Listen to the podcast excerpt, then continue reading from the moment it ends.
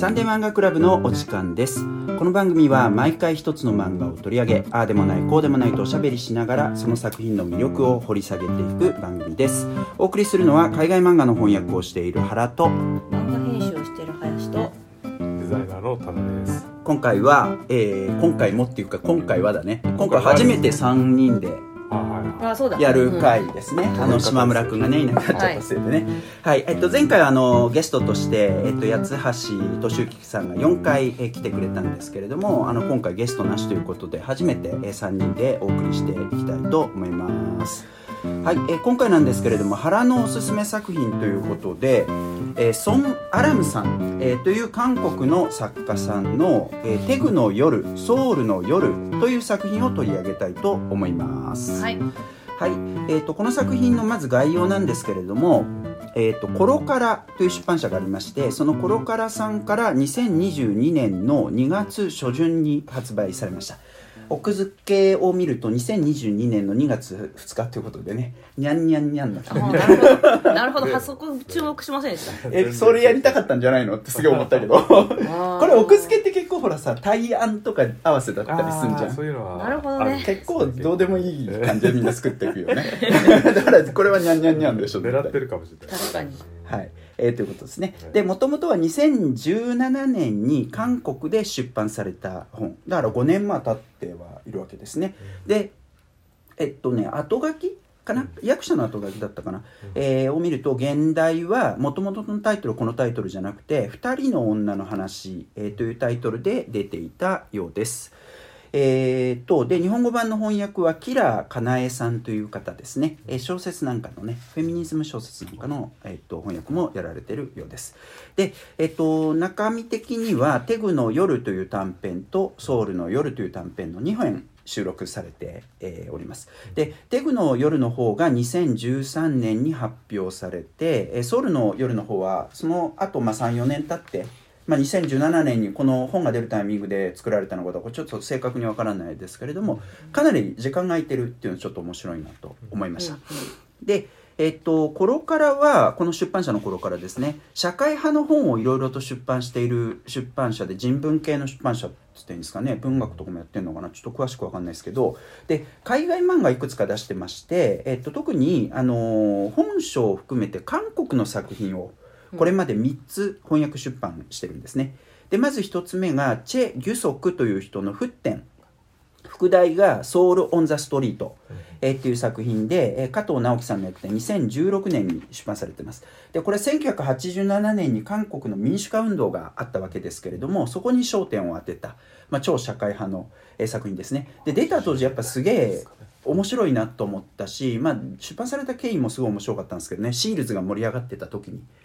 その流れの中で出せたみたいな、えーそういうのがあったりとか、えーしてますね。それからその後ですねキム・ジェンドリ・グムスクっていうこれは女性の作家なんですけどこの人の草えっと、植物の草ですね。草日本軍慰安婦のリビングヒストリー、えーという作品を、えー2020年に出版されています、えっとこれ翻訳者さん都築すみかさんすみえさんって読むのかな？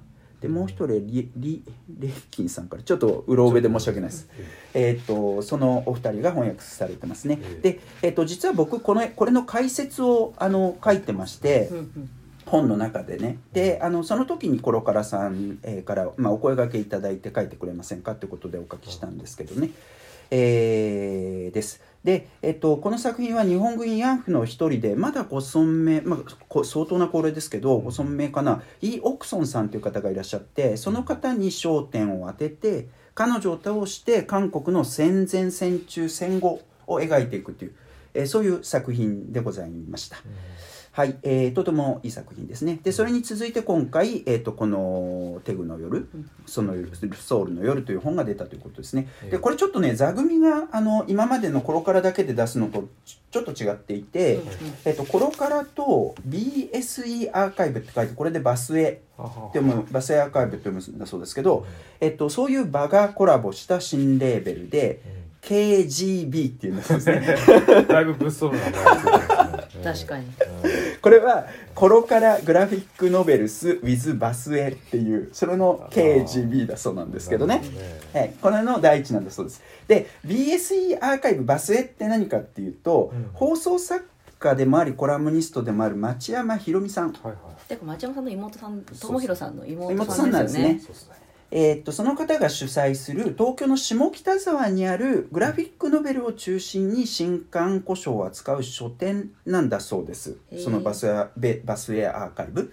で僕は行ったことないんですけど、うん。あのまあ、ぜひ行ってみたいですね。で、えっと、アジアの作品をこれからやっていくよって宣言をされていて、うん。その第一弾としてこの本が出たんですけどこのあとはねシンガポールのソニー・リュウの作品えっと、なんかツイッターとかには画像も出てた気がするけど「チャーリーちゃん北斎の芸術」っていうすごい本がありまして、うん。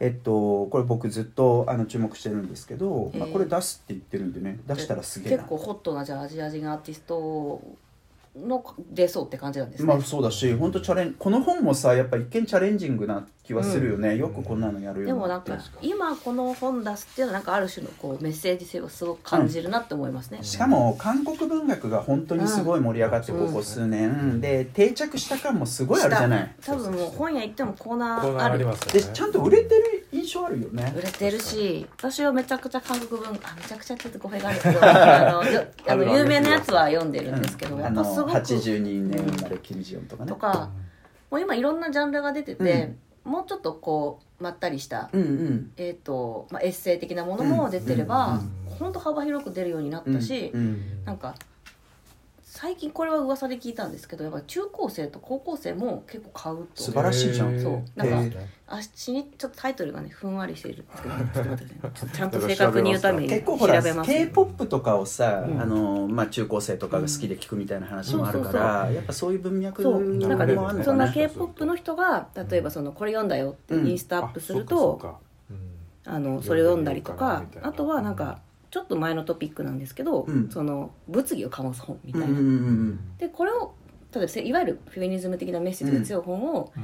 なんかそのあいつ読んでるみたいなうんうん。そのアイドルの、っていうふうにい悪い意味でも話題になった時に、うん。いや逆にちゃんと買って読むみたいなね。のカウンターカルチャーとしても韓国日本とかで逆にヒットしたみたいなこともあるというふうに聞いてますね。なるほどね。そういうことなるほどねああの中高生とかじゃないですけどね、あの友達のあの中年の女性も、うん。あの k p o p のアイドルが、あの大好きおすすめしてたんで、うん。うんこの本読みましたっていうね。ファン・ジョンユそうか。ジョファン・ジョンウンの本を読みまあしたね。なるほど。なるほどあとはなんかそのさっき中高生とか言ってるから死にたいけどトッポギは食べたいとか。ああなんかエッセイそうそうそうな。んかいうん。楽になんか楽に生きるみたいなそはいはい。はいのちょっとなるほどねなんですかね生きることのレースレースっていうかそのガンガン頑張らない生き方みたいな。タイトルがちょっとオフビートっぽいそうそうそう。でちょっとそうそうオフビーート感があって、うん。表紙可愛い感じで淡い色調のやつ、なるそうトイレにも飾ってもおしゃれみたいな。っほどトイレもトイレも？ちょっと読むのにみたいな。ていうのが結構読まれてるみたいな記事はなんか読んだんですごくその韓国、いわゆるフェミニズム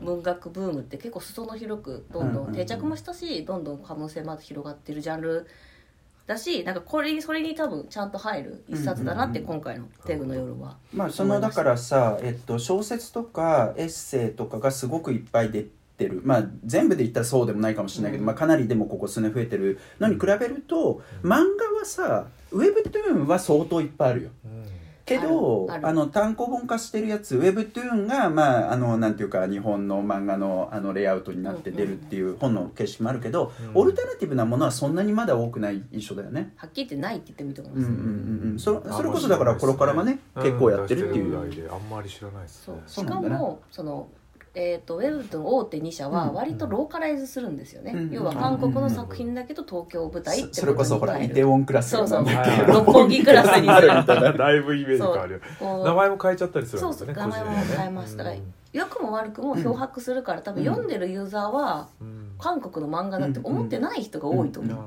うん。から確かに昔より全然韓国のうん。漫画うん。読んでるけど多分分かってないと思う。なるほどね。なるほどね。まあ前にも言ったことあるけど俺も大学で教えててさ、ええ。あの学生に何読んでるのみたいな話をするときに、うん。あのなんだっけ外見至上主義とかさとかメガネ降臨とかが出てくんだよね。やっぱそれでなんかこう韓国の作品だと思ってなくて、うん。であの韓国の作品だよって言うと驚くみたいな。そうそうそうそう。やっぱ普通に起きるもんね。うん。昔の日本の漫画っぽいですね逆に言うとね。あ輸出されてたからあああうかも。うちの国のじゃないの。あなるほどな。とかアニメとかな。そうそう。ちょっと逆転現象ハイジはさ向こうで作られた。そうそう。日本アニメじゃなくですよそうだよね。はいはい。まあそういうことがあってそういう文脈の中でね、まあ、この作品が出てきましたよというお話なんですけどちょっとあらすじをざざっと,、えっと言っておきますとえっと、主人公はフリー、えっと、フリーのイラストレーターをしているパク・ホンヨンえ女性ですね。で通称パッコンっていうんですけど、えーその女性と韓国の地方都市テグからソウルにやってきて編集者をしているソ・コンジュの2人の女性ですね。で、えっと、テグの夜と、えっと、ソウルの夜2つあるわけですけどテグの夜の方はイラストレーターのパク・ホンヨンを中心にした物語になってます。でえっと、友人同士の2人そのパク・ホンヨンとそれからソ・コンジュですね、えーその2人はある日、えーお互いに話があると言って待ち合わせをして、えっと、パク・ホンヨンはできちゃった婚をすることになった、えーことを告げそれからソ・コンジの方は仕事を辞めて、えっと、ソウルから故郷のテグに戻る決断をした、えーということを告げますで、えっとまあ、それから時が流れ、えっと、2年後えっと、お盆で夫の実家に里帰りをすることになるわけですねそのパク・ホンヨンの方が。で、えっと、それがそのテグの近くの方なんですけれども、えーその時に、えのパク・ホンヨンがテグまで足を伸ばして久しぶりにソコンジュと再会をする。えーで夫との結婚生活とか夫の実家に対する不満で、えー、とむしゃくしゃしてるわけですけれども、えーそのなんていうの？愚痴、を、えー、とソ根樹に対して言うとソ根樹の方法は実は母親ががんで余命いくばくもない、えーということを、まあ、話してくるわけですね。で、えー、とその後しばらくしてソ根樹の母親が、えー、と亡くなってしまうわけですけれども、えー、とその後ソ根樹はパク・ホンヨンの後を追うように自分も結婚して子供を産んでっていうことで同じなんていうか人生っていうかねそういうのをたどっていくというふうになります。まあ、これストーリーラインざくっと言っただけで本当に細部がの話がいろいろあって、うん。えっと、面白い話になってるわけですけどね、まあ、大まかに言うとそういう話、えーそれから、えっと、ソウルの夜の方ですね、えっと、これはソコンジュの方を中心にした物語になってます。で、えっと、時代もちょっとずれていて少し前の時代に戻る感じですね。で生まれ故郷のテグで大学生を、えっと、彼女をしていたわけですけれども大学を卒業することの意味を見出せずにえっと、もうすぐで卒業できるっていう最後の楽器を前に休学をします。で、えっと、その後、アルバイトをすごくするようになるわけですね。で、えっと、もともとはお父さんとお母さん、弟の4人家族だったわけですけれども、弟は兵役についていて、まあ、韓国は兵役あるわけですけど、えーついていて、今いないと。で、えっと、その代わりにという感じで、えっと、認知症が進んだ父方のおばあさんが、えっと、やってきて同居することになり、えっと、ソコンジュがその面倒を見ることになっています。で、えっと、母親はそのおばあさんと折り合いが悪い。これ実のおかお母さんっていう関係ではなくて父方なんでね。ね。えっと、お父さんのお母さんにあたるんで、まあ、そこの折り合いが悪く、えーそういうこともあってソコンジュとお母さんの関係もすごく険悪な感じになってまあ、そのさっき話したテグの夜の方では、えっと、お母さんががんになってるっていう話が出てきてるわけですけれども、まあ、そのなんていうかね前の段階でいろいろとその揉め事があったみたいなそういう感じ、えーですね、えーでそんなこともあって彼女はソコンジュは一人で生きていきたいっていう夢を、まあ、抱いてるわけですね。で彼女の夢はソウルで編集者編集者って言わずエディターっていうわけですけど。エディター。になることを夢として持ってるわけです、えーで彼女の密かな楽しみはアルバイトが終わった後。えーこれまだあのテグにいる時ですけどね。アルバイトが終わった後に深夜に酒を飲みながらブログを更新してブログ読者の書き込みに返信をすることだったりするわけですね。でそのブログの常連読者にソウルでイラストレーターをしているパク・ホンヨンという女性がいたそれがあのテグの夜でも出てきた、まあ、後に友達になる、えー人なんですけどね。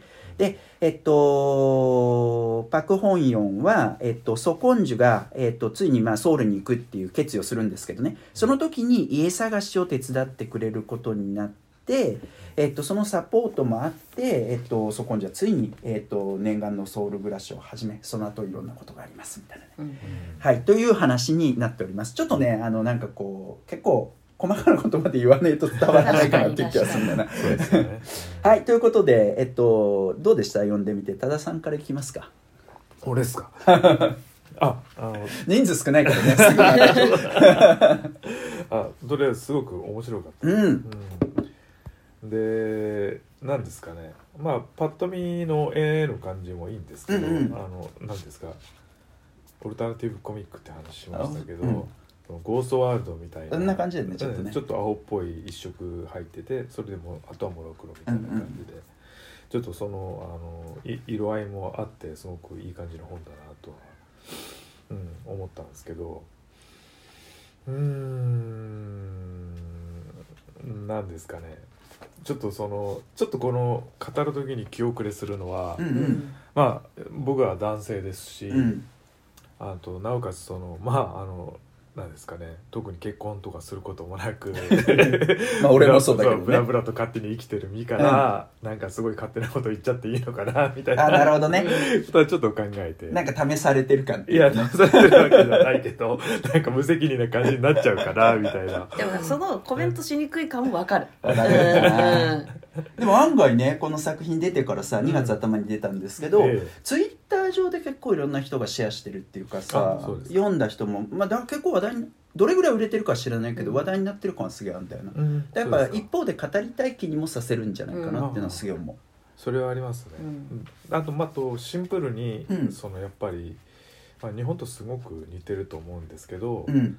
この2人の女性の置かれてるうん。なんですかねこの家の中での立場みたいな、まあ最初がその、えっとパク・ホンヨンさんパクコンさんが、うん。そのいわゆる結婚してお子さんができて、うん。実家におお正月？お盆？お正月か。えっ、とお盆かな。お盆かな？うん。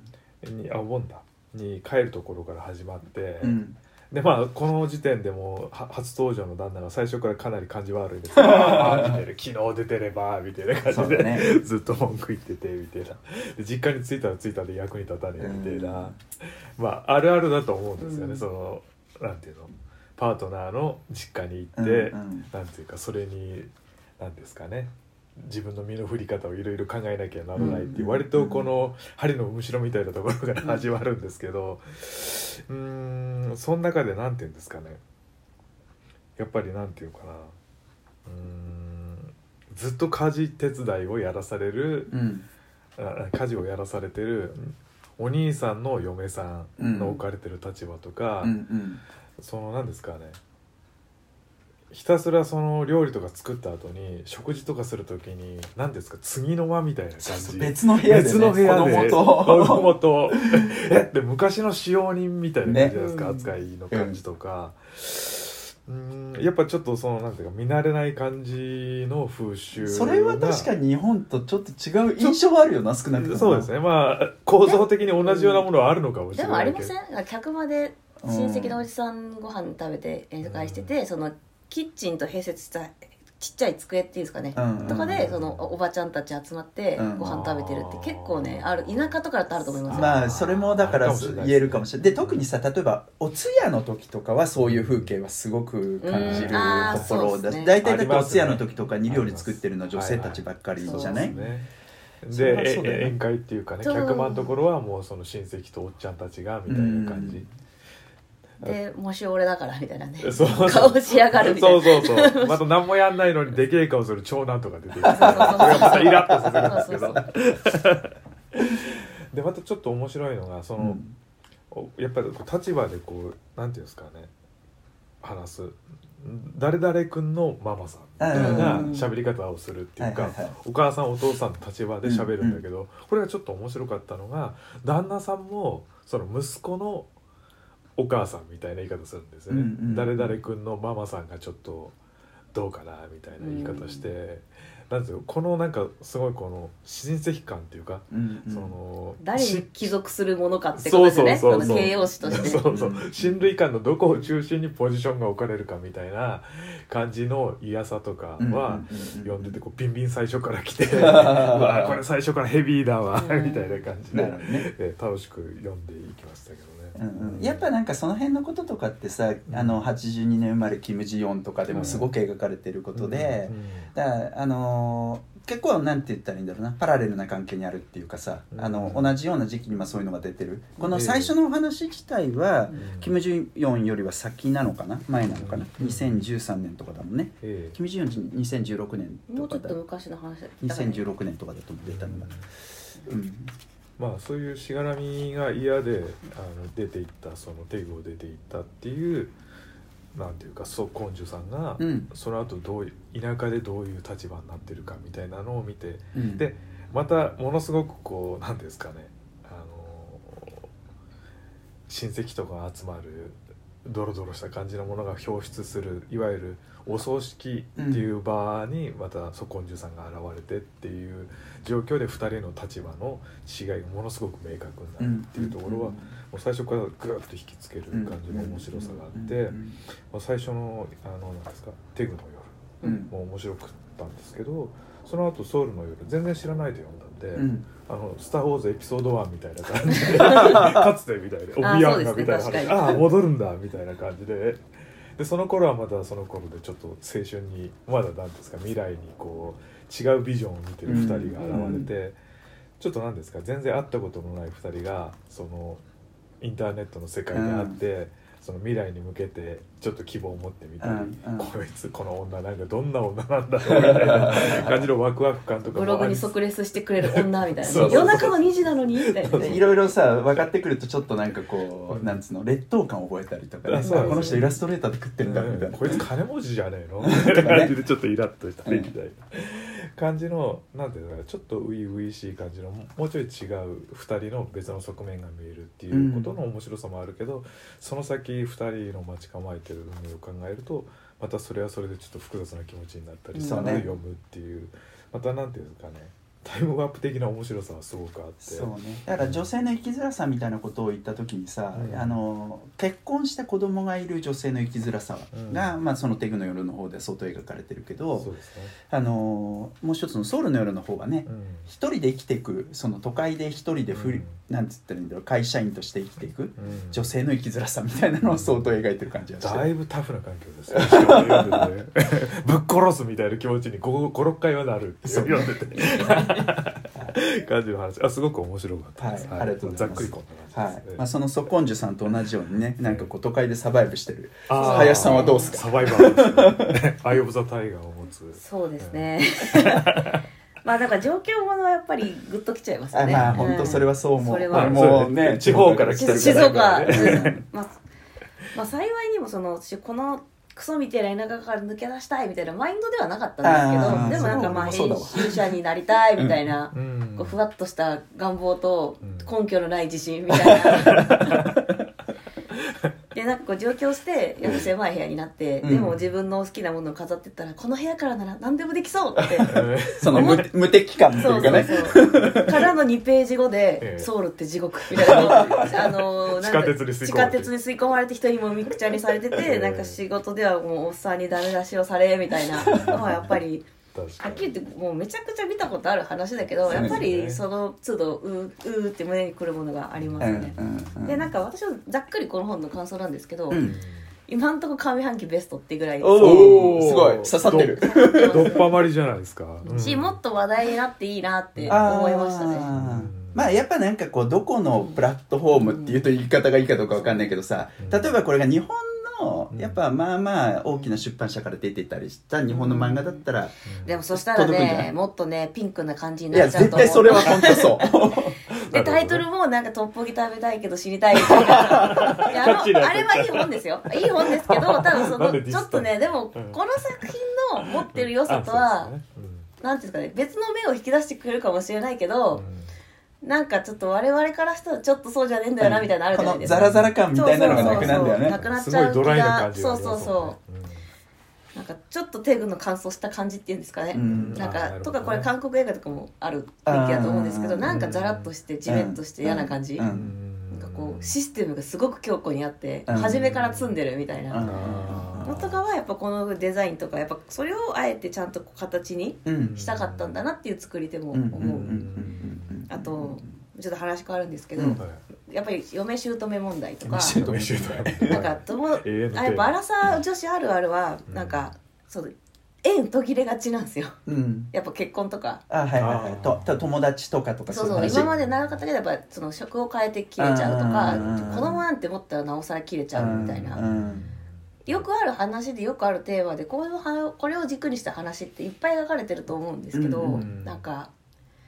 あれなんですよね。やっぱ見て飽きないんですよね。落ち葉みたいなもんで、うん。なんか落ち葉って一個一個なんか似てるじゃないですか形も色も、うん。でもやっぱ一つ一つに全然形が違くて、うん。めっちゃ綺麗みたいな。でもなんかパッと見るとなんかワンオブ全部で全体が綺麗だねみたいな、うん。うん。多分それが女性の生きづらさって感じになってるんですよ。紅葉の綺麗な景色が。嫌な言うだな。だいぶ厳しい紅葉ですねでも多分その落ち葉一個一個にめちゃくちゃエピソードがあって、うん。そうですね。全然違うんだよみたいな、うんうんでそれを私は一個一個見ていきたいっていうタイプうでんなるほど。だからこれはすごくよくある話なんだけど、うん。でもすごく綺麗な落ち葉なんですよ、うん。私の中で。しかもすごく寄ってこうねそうね寄ってますからね。裏面も綺麗みたいな。だからあのあれですよね若葉こんな綺麗な青々としたやつがこんな塩塩の赤い落ち葉になっちゃうんですねみたいな。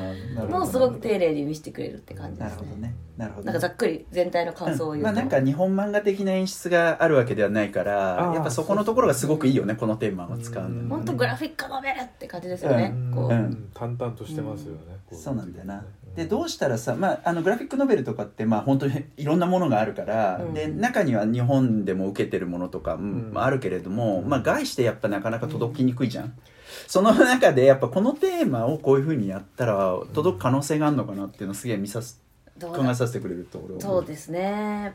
でも売り方すごい難しいななる。ほ どなるほどな。う うんんいやでも絵も本当シンプルだしあでもすごく日常の生活感っていうか部屋の汚れ子供がいる家のお家の感じとそうね。か、あおもちゃすげえいっぱいあって。散らかり方がリアルな感じしますよね。うん。とかこう公園で話してる感じとかうん。エモい。エモい。エモくていい。やエモい部分いっぱいあるよね、そうですね。あとこの漫画はなんかこれをきっかけにうん。私もこういうことあってさっていうのがあするのが楽しい漫画かなって思いなるほどますねね。なるほどね。うん。それはそうだよな、うん。見るか。いやなんかめっちゃあげられますもんさっきのこここの夫クソクソエベストピソード。3みたいな。うん。使えねえ弟使えないベスベストそうそうそう。3とかね。ご飯はじゃねえよとか。う んおめえが作れよっていうねこれね。ああみたいなソファーでこれビッピーみたいな。これさまあだから今あのーそのキム・ジヨンとかもあったりするし、韓国っていうとフェミニズムのイメージがあって、でしかも韓国男尊女卑がまあ日本よりも社会構造の中にすごく入ってるっていうことも結構あるからさ韓国ひどいなって思っちゃうけど、まあ、日本だってそう変わらない部分もあるじゃん。そこですよ。だから似てるしほぼ一緒じゃんって。思うからやっぱより分かりやすいっていうかよりそのみんな読んじゃうんだと思うんですよね,、そうね、でも実際どれぐらいなんかこう違うのかとかっていうのは気になるところであるな。日本でさ、その旦那がそんな態度を、まあ、もちろん取るやつはいると思うんだけどどうなんだろうとかっていう田のは。舎はでもこんなもんだと思います田舎はこんなもんか。え どうだろう。田舎ディス田舎です。まあでもある大なり小なりあるでしょうね。まあそうなのかな、うんそっか。俺なんかはさ今まあ独身なわけだけど、うんで家事も自分でするわけじゃん。で料理だって全然自分でするわけうで、んこんな風になるのかどうかわかんないなって 結構したとして思ってんだけど。ああ疲れたみたいな。特に今回だとその一時期旦那さんがしだから要は仕事辞めて仕事辞めて家にいたっていうでで奥さんが一応そのうん。生活費を賄ってる、うん。ででもとしてね。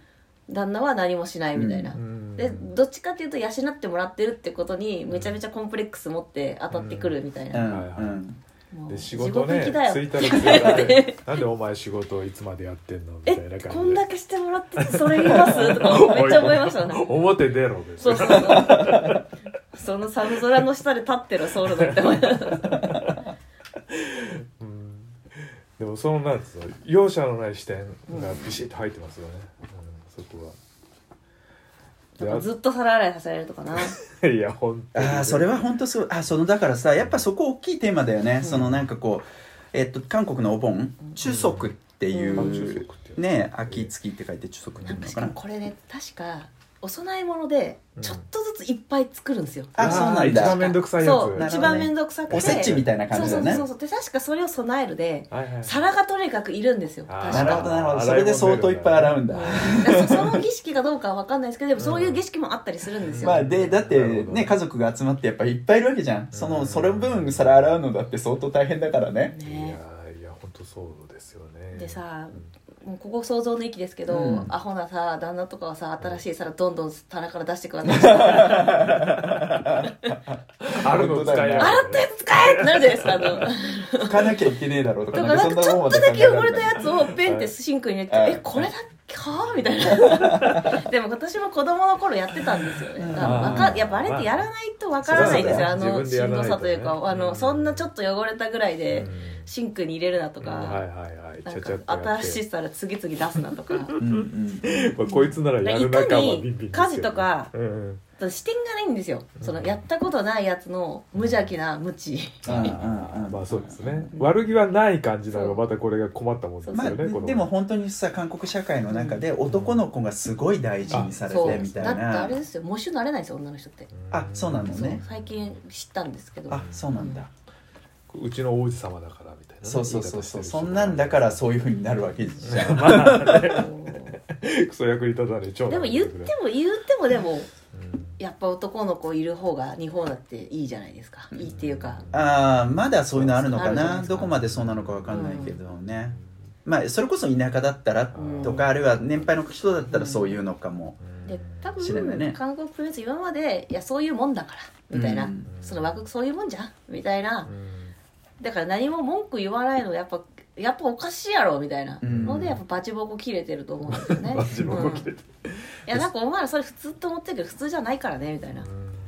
そういう意味では非常になんていうんですか多面性がすごくあるキャラでうん一番いい僕がいいなと思うキャラはこのえっ、とソ・コンジュさん、うん。背の高い方の女の人のお母さん、お母さん。このキャラがすごくいいですね。ああのやっぱもう積んでるシステムの中であ、うん。ものすごいこの何ですか？怒りを溜め込うん。んでがんじがらめになってる人なわけじゃないですか。あと順応した人なんですよ多分ずっと。そうそうそう。順応してきちゃった人。だからソコンジュさんは、まあ、そういう親になりたくない、うん。こんな風になってしまうって思ったんだけどその裏で彼女の苦しみが書かれてくるじゃないですか、うん。やっぱり。それはそれで私のようになっちゃダメだよって娘にも思ってるし、うんうん。その反面なんか仕事のことはまた騙されるんじゃないのみたいな悪いことをすぐ考えちゃったりするし、おばあちゃんのことを悪口すぐ言うんだけど心の中では常におばあさんのことを考えてて、うん。なおかつその健康のために祈ってる。でもあんたらの何ていうんですかねうーんと重荷にはならないとか言いながら後々こうがんを治療しに行くみたいなすごいこう多面性うん。があるキャラクターでなんかこの人がその何ていうんですかねソ・コンジュさんのちょっと分かんないんですけど娘と母親の関係ってもしかするとちょっと僕には分かりづらいところもまああるかもしれないんですけどすごくこの2人似てる気がするんですよねすごい激突してて話し合うんだけど。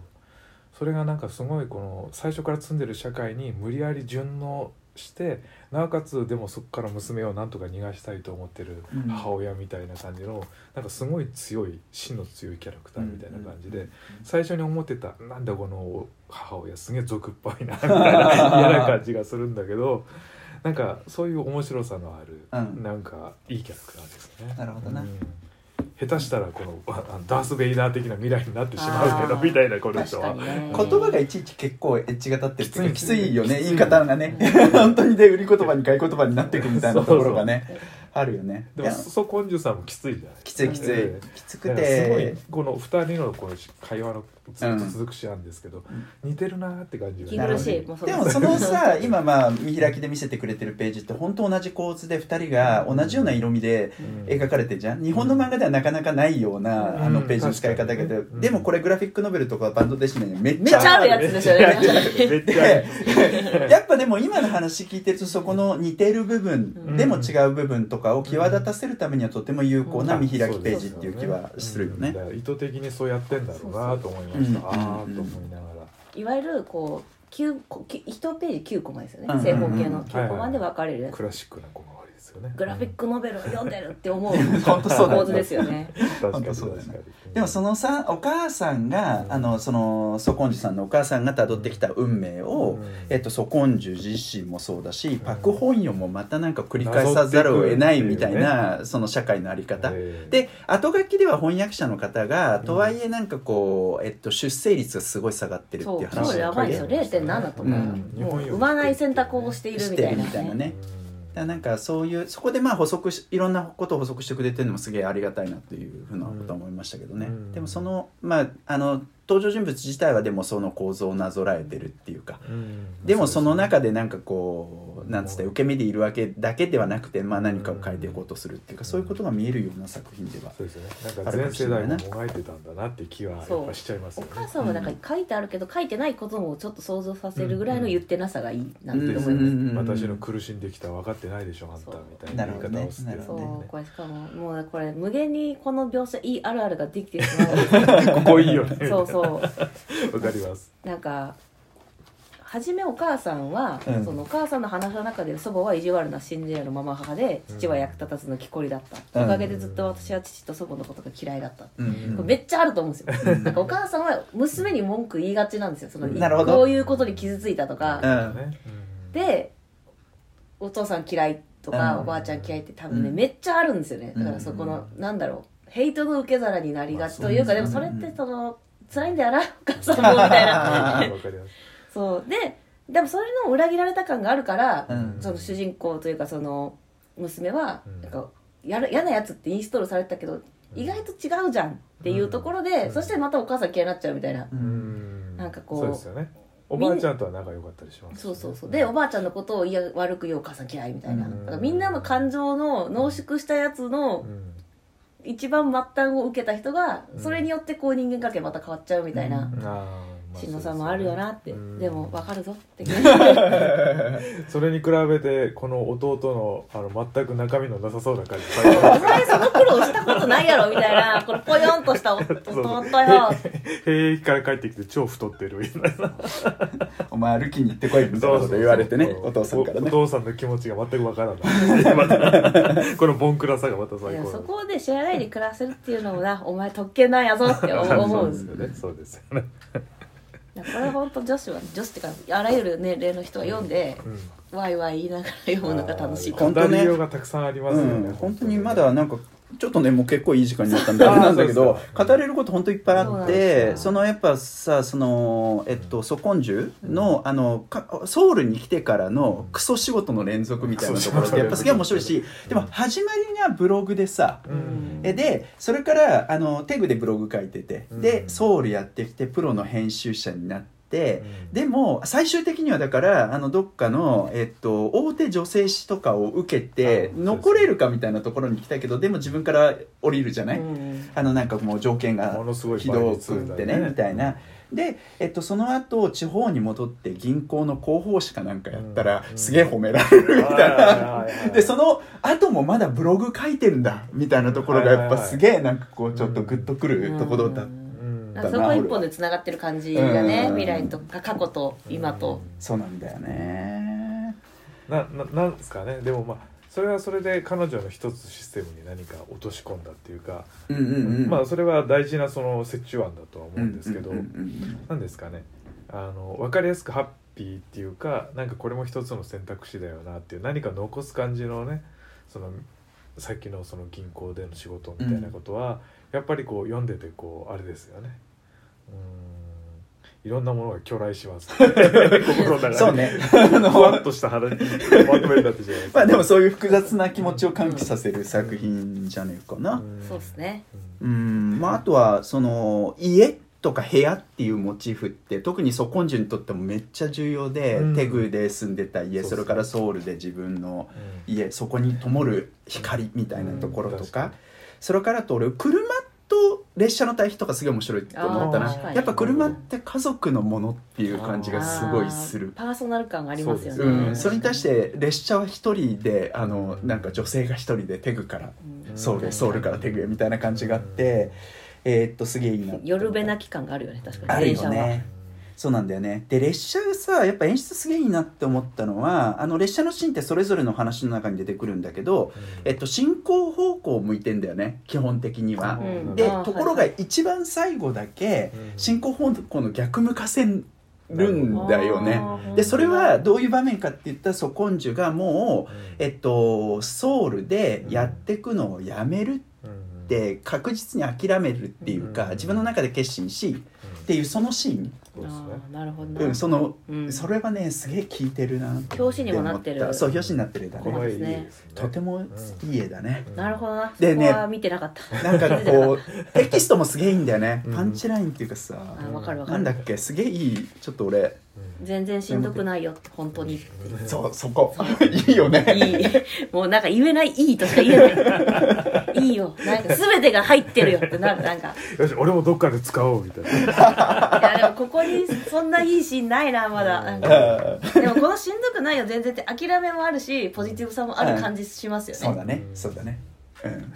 それをだからおばあちゃんに言ってるってところもね泣けしん今は泣きおばあちゃんに言ってるところも泣けるみたいなねとかはいあの本当にあとソウルに引っ越してきたばっかのときめきみたいなところもちょっとすげえなんかこう気持ちわかるいいあるある上京上京した人はみんないいや感じるやつです。うん。やっぱこのね 2, 2ページ見開きのレイアウトのシーンはワクワクしますよする見ててね。よしカスタムするぜ感がね。思えますよ。ねで結構年取るともうカスタムしなくなんない。俺はもう全然しなくなったんだけど はい。えーということでね。でやっぱさこういう作品読むと日本にはこういう作品あんのかなってすげえ思ってで断片的なこと言ったらいくらでもあるような気はすんだよね。でなんかね TBS ラジオの「アフターシックスジャンクション」でこの作品が紹介されてたんだけどしばらく前に。その時はあの、えっと、少女漫画とか女性漫画研究されてる富山由紀子さんっていうライターの方がいらっしゃいますけどね。富山富山さんが言ってたのは似てるっていうかまあなんかいろいろ関連づけて考えさせるみたいな意味で酒井絵里さんっていう人の四十からうん。えー知らない。俺もあの読んでないんだけどまだその作品とかを挙げてた。でね俺が読んだ中ではあのしばらく後にまた扱うんですけど金本さんっていう人の「伝説のお母さん」っていう漫画があってさこれあのー RPG のねんなんかこうメンバー魔法あの魔王を倒した後にまた魔王が現れたんで、うん。もう一回あのパーティーを組んでみたいなところで、でもその魔法使いは結婚してて子供がいて子供を預けられないからあの倒しに行けませんみたいな、そのなんかこう結婚した女性の日本ならではのなんかこう、えっと、大変さみたいなのを描いてるっていう意味では結構思ったしあとは前にここでも取り上げた冬野梅子さんの真面目な会社員とかは、まあ、結婚してない女性の生きづらさみたいなところでは 林さんが今なんだよ。何か思われてまいやしたね猛烈なファンじゃないですか私。ですよね。真面目な会社員のある種の。ある種のはい、いえや、アミコ見てっかこのテグの夜をよって。これぐらいのこれだぞおい。そうこれぐらいのお前は覚悟があってんのかよみたいなちょっとなるほどね。思っちゃいました。なるほどね。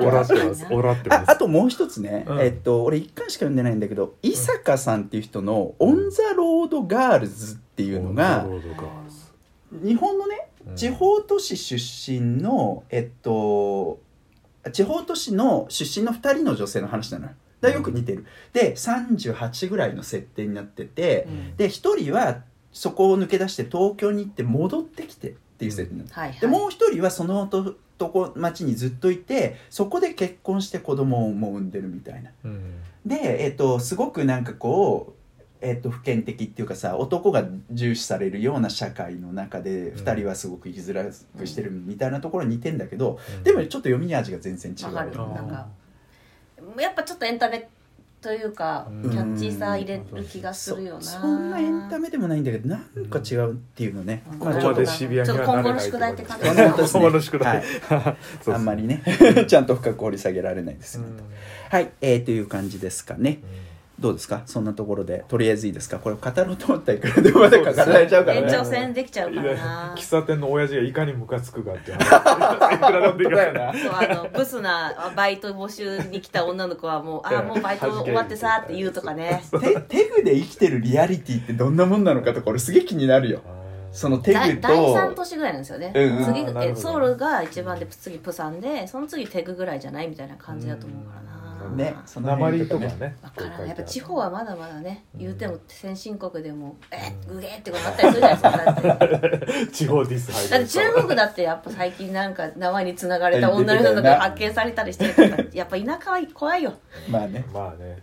日本もいるかもしれない。そう日本もいるかもしれない。いるかもしれない。気をつけて、はいはい。ということであのそんなことをね皆さんも実際読んでいただいていろいろと考えていただけたら楽しいんじゃないかなと思います。はいえーということで今回はソン・アラムさんの、えーテグの夜ソウルの夜」という作品を取り上げました、えー次回なんですけど次回は誰が何を取り上げてくれるんでしょうか？はい、えー次は、えー林の推薦作品で、えー、と糸井のぞさんの「僕はメイクしてみることにした」という作品ですはい。あの中年男性2人いますけどね。中年男性2人がこれを読むのはどういうことなのかっていう。これいやでもドンドンピシャのタイいやタイトルじゃないですかね。これに比べればでもこれはでも今回のテグの夜ともつながってなくはない気がする。いわゆるこう有害な男らしさ的な話だと思いますよ、うん。なのでぜひ次回も聞いてほしいなはい。わかりましたありがとうございますはい。ということで次回はその作品を取り上げたいと思います。えー、ということで、今回のサンデー漫画クラブはこれでおしまいです。以上、原と、林とただでお送りしましたまた次回お会いいたしましょう。それではまた